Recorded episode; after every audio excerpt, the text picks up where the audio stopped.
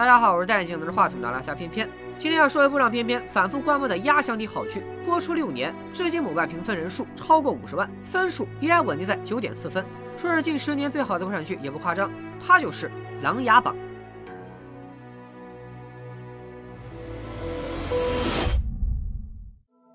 这部剧第一集就登场了大量角色，人物关系非常复杂。偏偏在解说过程中也会经常停下来梳理，并且做了一些人物关系图，帮助大家理解。小伙伴们可以随时按下暂停。虽然这部剧入坑有一定难度，但是相信偏偏一旦你看进去了，绝对不虚此行。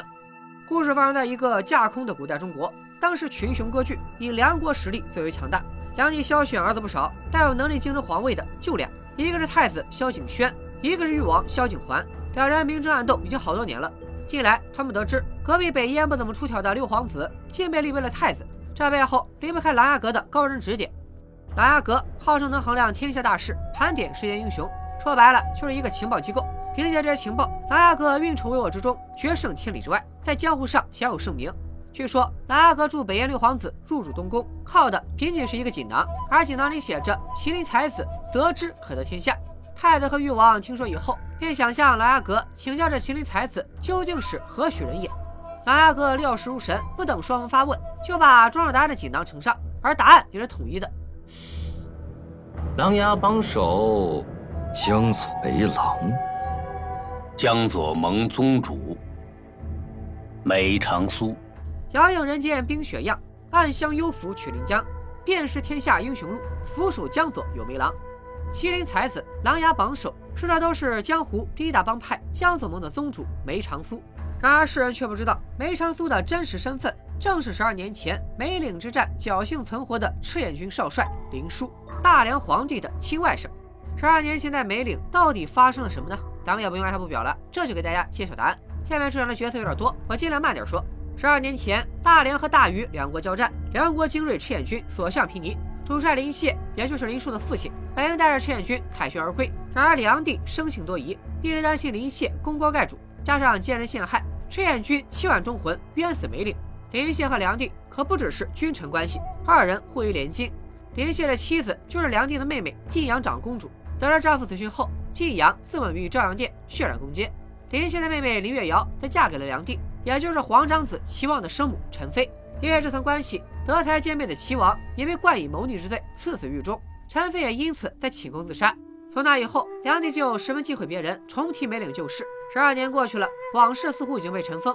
如今梁国上下人人都是太子和誉王，才是皇位有力的竞争者。什么齐王，什么赤焰军，仿佛都消失在了时间的洪流之中。大战之后，林殊侥幸死里逃生，但上面让他面目全非，不但武功尽失，且体弱胃寒，注定活不长久。从朝堂到江湖，林殊改头换姓，取名为梅长苏，执掌江湖第一大帮派江左盟，靠自己的无双智谋笼络天下高手，蛰伏了十多年，就是为了重回京城，为父母亲友，为梅岭七万忠魂复仇。此番太子和誉王向琅琊阁讨教，便是梅长苏和好友琅琊阁阁主令臣定好的计策，辅佐北燕六皇子夺嫡成功，便是钓太子和誉王上钩的鱼儿。太子在拉拢梅长苏时，也不忘继续给誉王使绊子。誉王的党羽之一庆国公掠夺他人的土地，屠杀无辜百姓，有家奴作为人证进京告御状，太子便派人一路护送，想断誉王一条臂膀。半路上，庆国公派出了大队人马追杀，进入了江左地界。经历了前面各种配角的反复铺垫与烘托，这位江左梅郎终于登场了。其实这一幕戏才是梅长苏在剧中第一次正式露脸。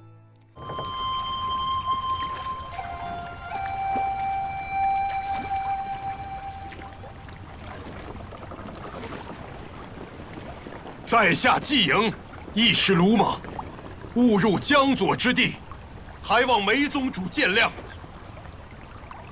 双叉帮一向与江左盟毗邻，今日季帮主亲自驾到，长苏怎可不来迎候？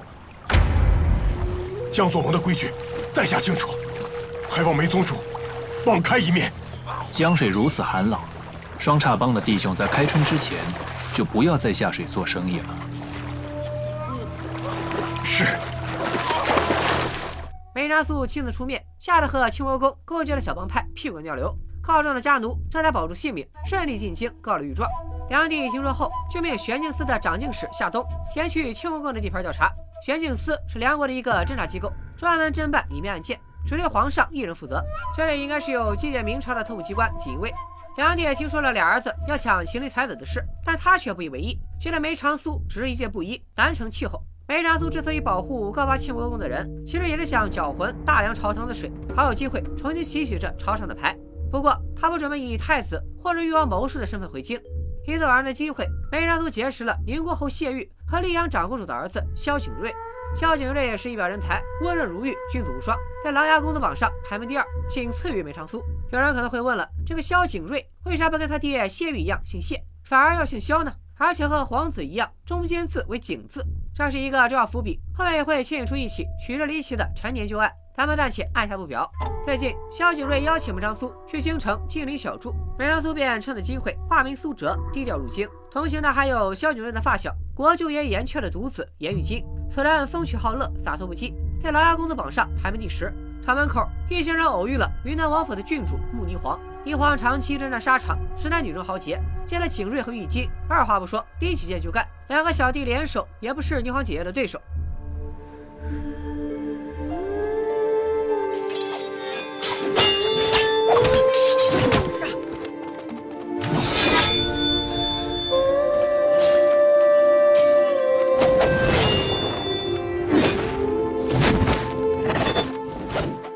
中的梅长苏近来是霓凰郡主，却表现得甚为神伤，因为眼前人正是十二年前与他林殊有过婚约的未婚妻。梅岭大战以后，官方名册上也再无林殊其人。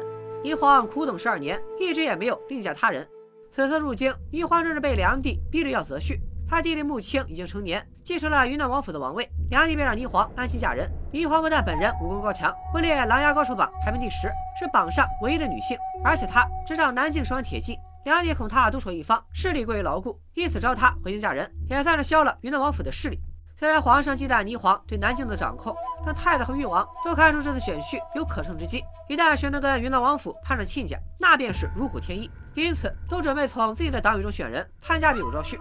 花开两朵，各表一枝。梅长苏入城以后，暂居在萧景睿家，也就是民国侯府，在门前的护国柱石前。梅长苏久久伫立，萧景睿解释道：“父亲谢玉戎马半生，皇上御笔亲题了石柱，用来奖赏他的赫赫战功。一直以来，萧景睿也十分为父亲自豪。朝中太子和誉王争斗不休，父亲却能保持中立。”梅长苏听完，却只是微微一笑。一品君侯谢玉其实早就已经投在了太子门下，这次为招揽梅长苏，谢玉可谓是鞍前马后，没少出力。他做梦都会想到，踏破铁鞋都寻不到的麒麟才子，竟住进了自家的府邸。这天，梅长苏的侍卫飞流正飞檐走壁，被登门拜访谢玉的金云大统领蒙挚发现。蒙挚以为是飞贼，于是飞身前去阻拦。飞流武功虽高，却心智不全，无法与外人正常沟通，因此没能清楚缘由，就跟蒙挚出手相向。蒙大统领位列琅琊高手榜第二名，也是大梁的第一高手。名不见经传的飞流，竟和他打得难解难分。在场众人见了，都对梅长苏的真实身份产生了怀疑。谢玉通过蛛丝马迹判断出，来自于府上做客的苏先生，正是太子和誉王正在争抢的麒麟才子梅长苏。也是怪得很，谢玉这个老子是太子的人，但他的二儿子萧景睿的弟弟谢弼却是誉王的门客。谢弼也把梅长苏住进自己家的消息传到了誉王耳中，如今太子和誉王这两条大鱼全部上了钩。前面说过，梁帝派玄镜司的长进使夏冬去调查庆国公一案。霓凰郡主和他也是旧识，正送他出城，路上遇见了换房归来的皇妻子本郡的男二晋王萧景琰。晋王为人耿直，眼里揉不得沙子，由于性格太过刚毅，不通官场上的各种权术，多年来也不受梁帝重视，长期在外征战。夏冬作为长进使，自然找到了十二年前赤焰军谋反的实锤。而晋王从小和齐王以及林殊一起长大，他始终不相信劝君谋逆，所以俩人一直不对付。萧景琰上次回城，因为先回府换了套衣服，就被梁帝责罚在皇陵前跪了三个月。这次他长了记性，回京后直接到宫城门口等着觐见。虽然贵为皇子，晋王却没有直接出入皇宫的权利，还需要守卫通报。此时梁帝正在太子和誉王的陪伴下欣赏书法，没空抓见晋王。等到他老人家欣赏完毕，已经过去了两个钟头，晋王终于得以觐见。可未等到梁帝开口，太子就先痛批晋王不懂礼数，胆敢穿着铠甲上殿，眼中根本就没有父皇。不落重视的萧景琰怎么做都不对，里外不是人。但此时不管是太子还是誉王，心思都不在这个倒霉弟弟上。毕竟梅长苏终于露面了，尽管众人都知道梅长苏就在宁国侯府上，但他们都没有找到亲近他的机会。前面说了，谢玉的二儿子谢弼是誉王的人，他牵线搭桥，让誉王的母妃，也就是当朝皇后，带着霓凰来到了宁国侯府，想见一见这个江左梅郎。先别来请人，没想到却被哥哥萧景睿一口回绝。若不是冲着苏兄江左梅郎的身份，皇后娘娘无缘无故见他做什么？接见时，皇后娘娘替誉王招揽施恩，你让苏兄如何应对？再者，若娘娘要有什么超乎寻常的恩重赏赐，你让苏兄接还是不接？无端陷朋友于两难之境，绝非道义所为。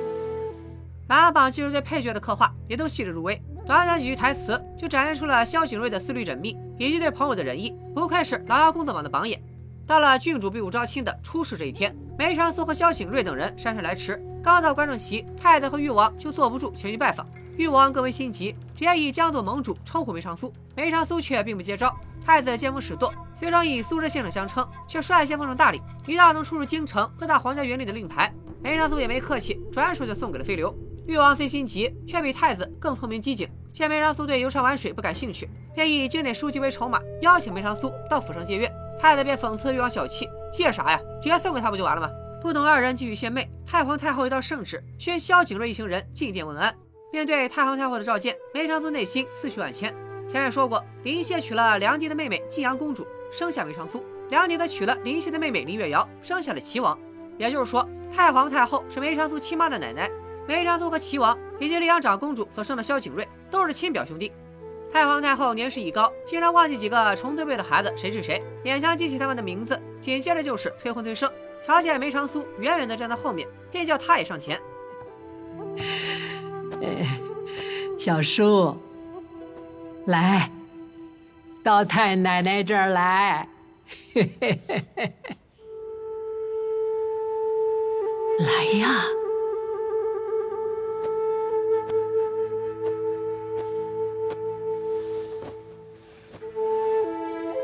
小叔，你瘦了呀！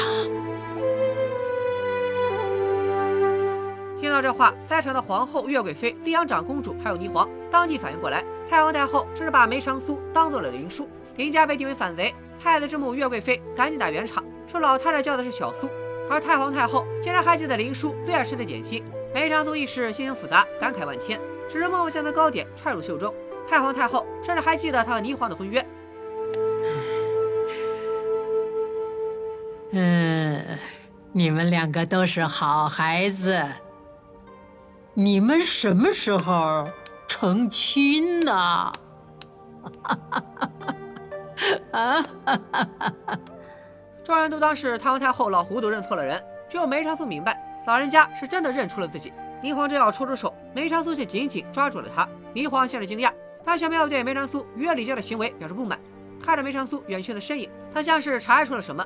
霓凰追上去，叫着梅长苏，提出要和他在宫中走一走，其实是想探探这位麒麟才子的底。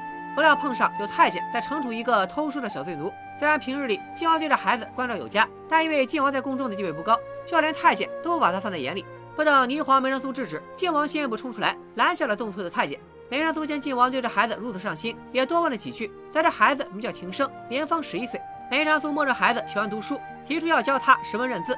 但孩子出身叶游亭，是被贬谪的宫女和罪臣亲属待的地方，除非梁地特赦，否则绝无可能摆脱罪奴之身。更不用说到达官贵人府上读书。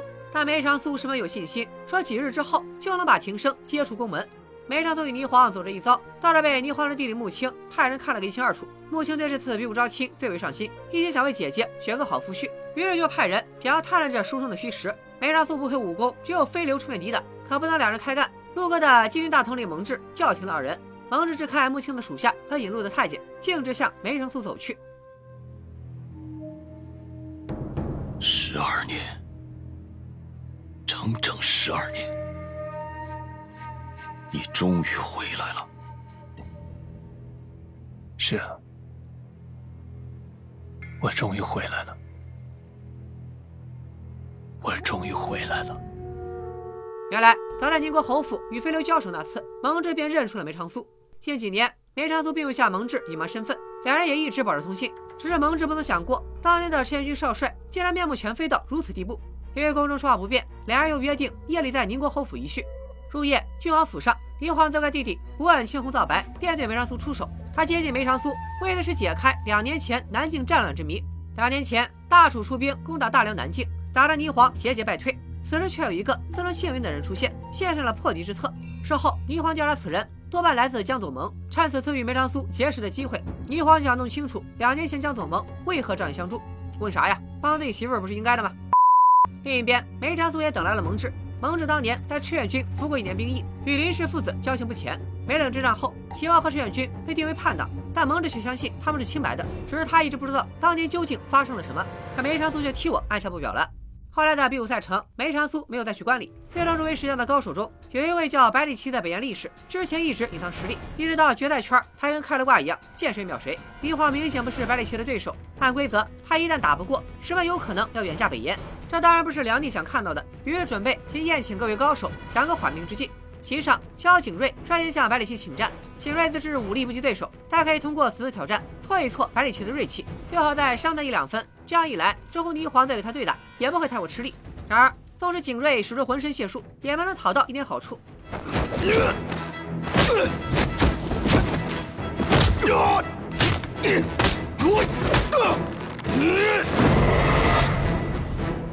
场上局势不妙，梅长苏却是岿然不动，埋头苦吃，因为他并没有把希望寄托在景睿身上。比试结束后，他表示白里奇武功刚硬，但如果被找出破绽，几个小孩就能把他击倒。此言一出，场上一片哗然。北燕使者和百里奇叫嚣着要应战，梅长苏则表示，真要打，还需找几个小童调教几日。霓凰便趁势推荐从幽亭里选人，蒙挚这个友军也赶紧附和。为保全大梁郡主，梁帝只好答应了这个提议。蒙挚亲自去幽亭挑了三个小童，自然包括靖王非常看重的庭生。梅长苏紧锣密鼓地操练起来，煞有其事地教他们某种阵法，小童们也练得有模有样。靖王不放心庭生，上门拜访，第一次与梅长苏有了单独接触。他一直以为这位江左梅郎只是一位江湖义士，哪能想到此人正是他儿时最好的伙伴林殊。眼下这位梅长苏，既帮君主赚了婚事，又帮自己营救庭生，不知葫芦里卖了什么药。靖王开门见山提出自己的疑问，想知道梅长苏在夺嫡大战中到底扮演什么角色。那么，先生是想选太子，还是选誉王呢？我想选你。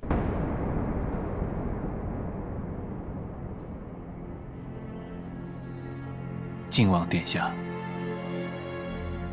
靖王觉得梅长苏是异想天开。他母亲静嫔是医女出身，没啥背景，且他在朝中更是一点人脉都没有。靖王算是本剧第一大直男，直言自己最讨厌的就是卖弄权术之人，搞得梅长苏好像是拿热脸贴了冷屁股。梅长苏选择辅佐靖王，自然是早就打好了算盘，但如今又不能与他相认，便说辅佐太子和誉王太简单了，真玩家就要敢于挑战地狱难度。而当朝皇子，他看得上眼的也就只有靖王了。救出庭生，便是梅长苏送给靖王的见面礼。据梅长苏对蒙挚所说，其实靖王如此看重庭生，是因为庭生是齐王的遗父子。当年齐王蒙冤，扶上男丁一律处死，女眷皆送到夜游亭为奴。齐王妃拼死为齐王留下血脉，因此靖王对他关照有加。且不论朝堂之事如何发展，我们再来看看后宫。太子和誉王夺嫡，太子的生母岳贵妃，誉王的养母皇后，也明争暗斗了好多年。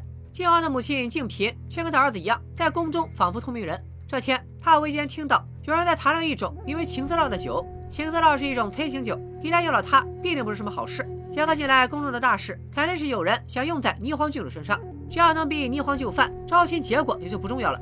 建平知道这其中的利害关系，他趁景睿的母亲丽阳长公主进宫探望太皇太后的时候，连夜赶出一批药囊，呈现给了太皇太后和各宫娘娘。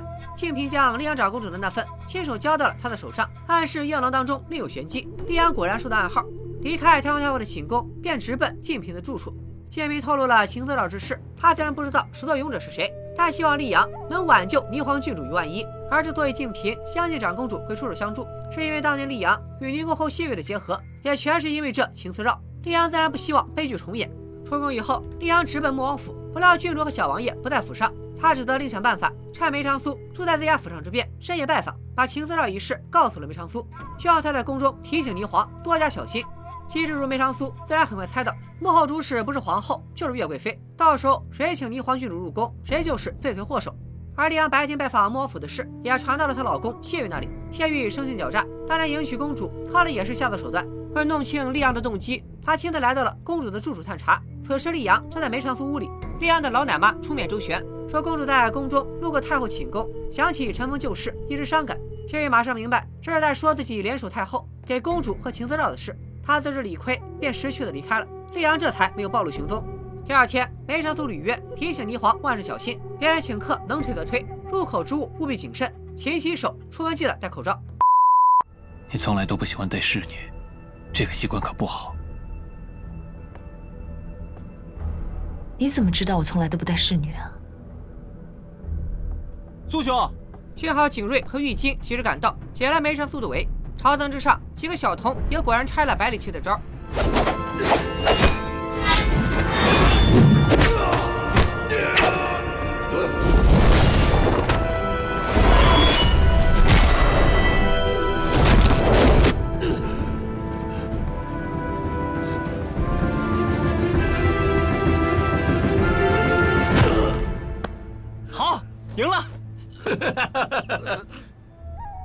区区三个孩子就挫了百里奇的锐气，梁帝看了笑逐颜开，这下大梁就有理由打发他们回北燕了。比试结束，霓凰率先开口跟梁帝讨要三个孩子，请求梁帝赦免了孩子们的罪奴身份，让他带回府上。梅长苏也争着想收几个孩子为徒，梁帝一时高兴，大手一挥，赦免了几个孩子，让二人自行安排孩子们的去处。出了朝堂，霓凰才提出自己的疑问。他看出三个孩子的剑阵表面上花哨，却不足以对付百里奇。梅长苏微微一笑。道出百里奇本就隶属于江左盟，他提前安插百里奇进入比试，为的就是在擂台上清理掉霓凰不喜欢的候选人。这次借对抗百里奇，梅长苏还解救了庭生，可谓一举两得。霓凰又问他看得出来，蒙大统领不可能看不出来，为何没有拆穿他？梅长苏刚敷衍几句，皇后就派人来邀请霓凰赴宴。梅长苏意识到皇后会对霓凰下手，暗示他不可只身前往，霓凰却赌气一般斗胆赴宴。出宫路上。梅长苏从玉京口中得知，皇后心仪的骏马爷人选此时正在马球场打马球，也就是说，准备对霓凰下手的并非皇后。既然不是皇后和誉王这波，自然就是岳贵妃和太子。这里就能看出梅长苏超出常人的极致。他拖着病体，单独找到蒙大统领，迅速制定了对策：一，让蒙挚通知靖王，直奔岳贵妃寝宫，不惜一切代价找到郡主；二，派人给皇后通风报信，皇后一向乐于打压岳贵妃，一定会抓住机会掺和一脚；三。安排穆青到岳贵妃寝宫搜寻太子选出的候选人，只有人赃并获，才能证明岳贵妃妄图加害郡主。四，他亲自去拜访誉王，具体找誉王要干嘛呢？咱们暂且按下不表。后宫内的霓凰无从得知真相，他小心应对皇后，不敢吃皇后宫中的茶点，还推辞了皇后一起用膳的邀请。岳贵妃瞅准时机，以自己和霓凰同是云南老乡为由，把他请到了自己的宫中。霓凰以为危机已经过去，便没再提防岳贵妃，将他敬的酒一饮而尽。殊不知，这是引了那催情的情丝绕。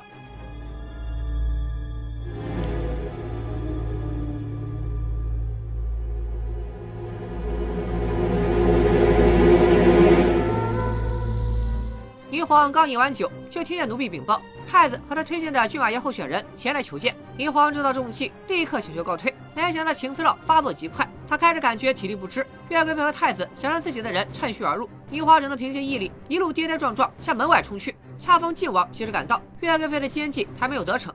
然而靖王地位低微，岳贵妃和太子都没把他放在眼里。为了封住靖王的嘴，甚至不惜放箭杀人灭口。靖王见他们母子二人如此胆大妄为，飞身跃起，一把挟持了太子，双方就此陷入僵持。这时皇后也带着太皇太后就要赶到，岳贵妃不想事情失控，便吩咐他们选中的骏马爷先从后门离开，要与靖王谈判。双方各让一步，就当今天无事发生。靖王担心霓凰的安危，也只能暂时答应。很快，皇后和太皇太后来了。岳贵妃本想在他们二人面前粉饰太平，却被皇后灵魂拷问，非要带着几人去面见梁帝，将事情来龙去脉理论清楚。而穆青也在昭仁宫后门逮住了逃跑的骏马爷，在梁帝面前，清醒过来的霓凰将事情原委据实道出。岳贵妃却以霓凰空口无凭为由，死不承认他的罪行，甚至反告霓凰诬陷。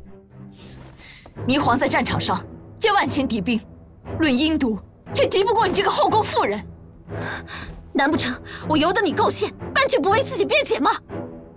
一群人论战正酣，却没个结果。靖王斗胆求见，说是能证明霓凰的话。他不为梁帝降罪，将自己所见和营救霓凰、胁迫太子的事一一陈述。虽然众口一词，但岳贵妃身为梁帝的宠妃，众人都没有证据，梁帝一时也无法决断。随着蒙挚又来求见，说是在昭仁宫外逮住了那位骏马爷。像他这种外臣，哪里有资格进入一个贵妃的寝宫？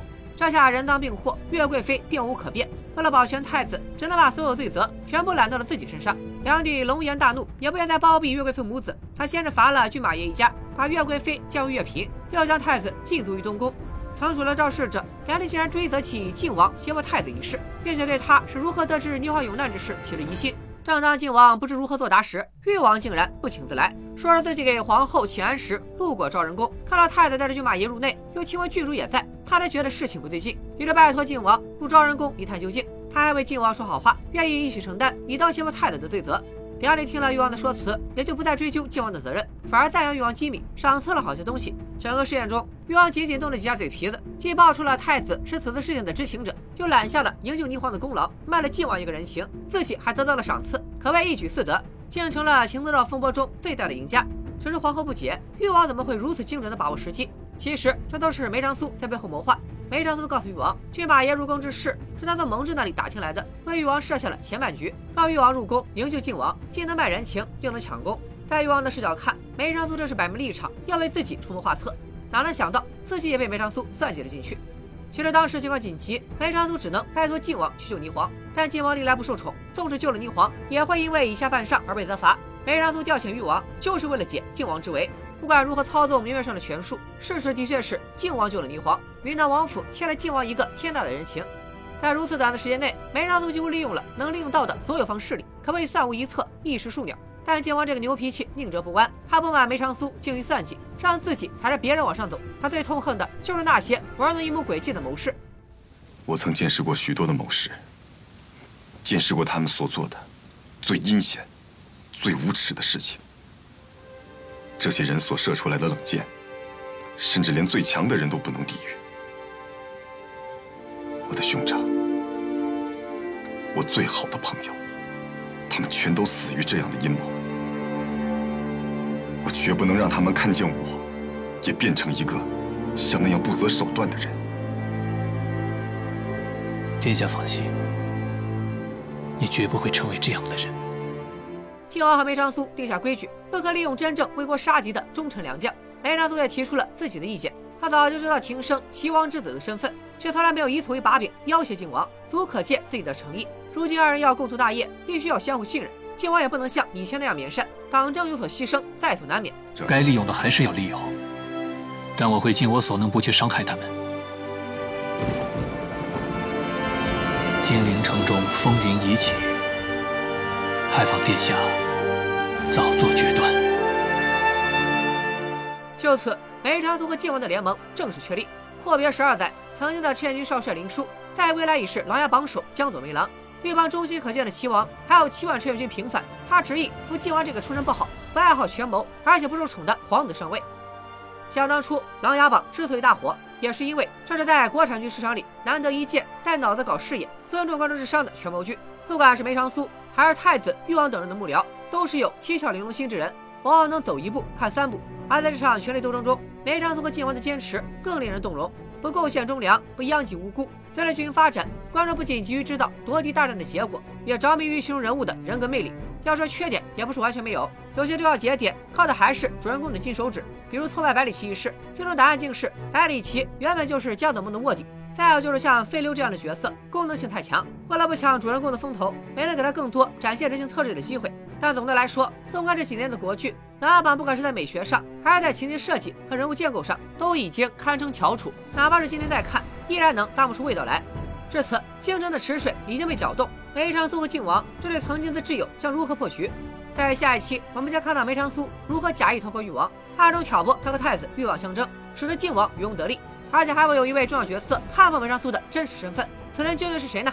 欲知后事如何，且听下回分解。拜了个拜。